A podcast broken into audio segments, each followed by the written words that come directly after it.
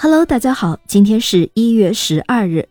今天的故事有关世界上最有名的小提琴和小提琴名家，让我们来听听到底是怎么回事儿吧。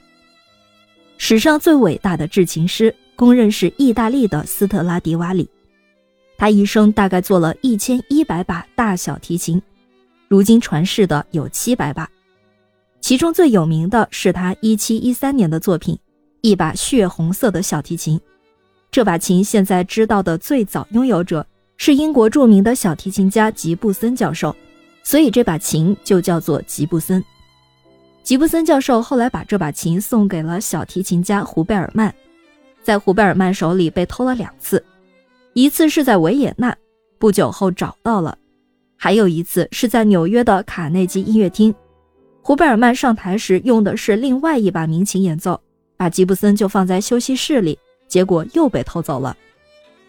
小偷偷了个宝贝，但是却没有眼力劲儿。小偷把吉布森以一百美元的价格卖给了在夜总会拉琴的奥尔特曼。这个奥尔特曼啊，琴艺一般，但是却有副好眼力，知道自己捡到了天上掉下来的宝贝。他把这个秘密珍藏了五十一年，直到临死之前才把这把琴的真实身份告诉了太太。可能是怕太太不懂，把这个宝贝随便卖掉了吧。不过他这一讲出来，奥尔特曼也因此被人知道了姓名，他的名字也从此和这把吉布森名琴联系在了一起。现在这把吉布森名琴呢，归小提琴名家约夏贝尔所有，价值大约是五百万美元。有一部电影叫做《红色小提琴》，故事的灵感就是来自吉布森。而且还请约夏贝尔用这把红色小提琴为电影配乐，民琴配高手，看过电影的人无不被琴声感动。那提到约夏贝尔呢，他是当今最顶尖的小提琴手，每年在世界各地巡回演奏两百场，票价最低一百美元起，场场都是一票难求。买票去听音乐会的，不只是要欣赏约夏贝尔的琴艺，更想一睹红色小提琴。听听从中发出的神妙之音。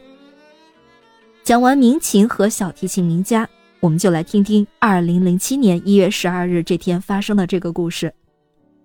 这天早上，华盛顿邮报请约夏贝尔来做一个实验，他们让约夏贝尔乔装成一名街头艺人，在华盛顿的地铁站卖艺，看看会有怎样的效果。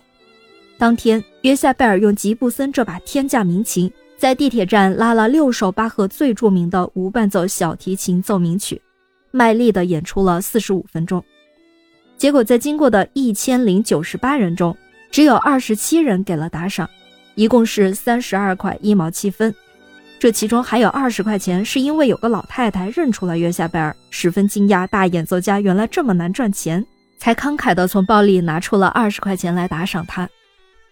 听上去很有戏剧性吧？民琴、名家、名曲，如此的黄金组合，如果摆在平凡的地点，价值就变得如此的低微。只是因为没有炒作和宣传，这不禁让人想到，梵高的一生只成功卖掉了一张画，而安迪沃霍尔因为超会讲故事，把他的复印画都卖出了天价。那现在街上的名牌产品受到追捧，真的是因为大家欣赏这些产品吗？还是因为有人去炒作和宣传？让大家觉得这些产品就是很值钱的呢？这其中的道理还真的是耐人寻味。感谢您收听今天的故事，咩咩 Radio 陪伴每一个今天。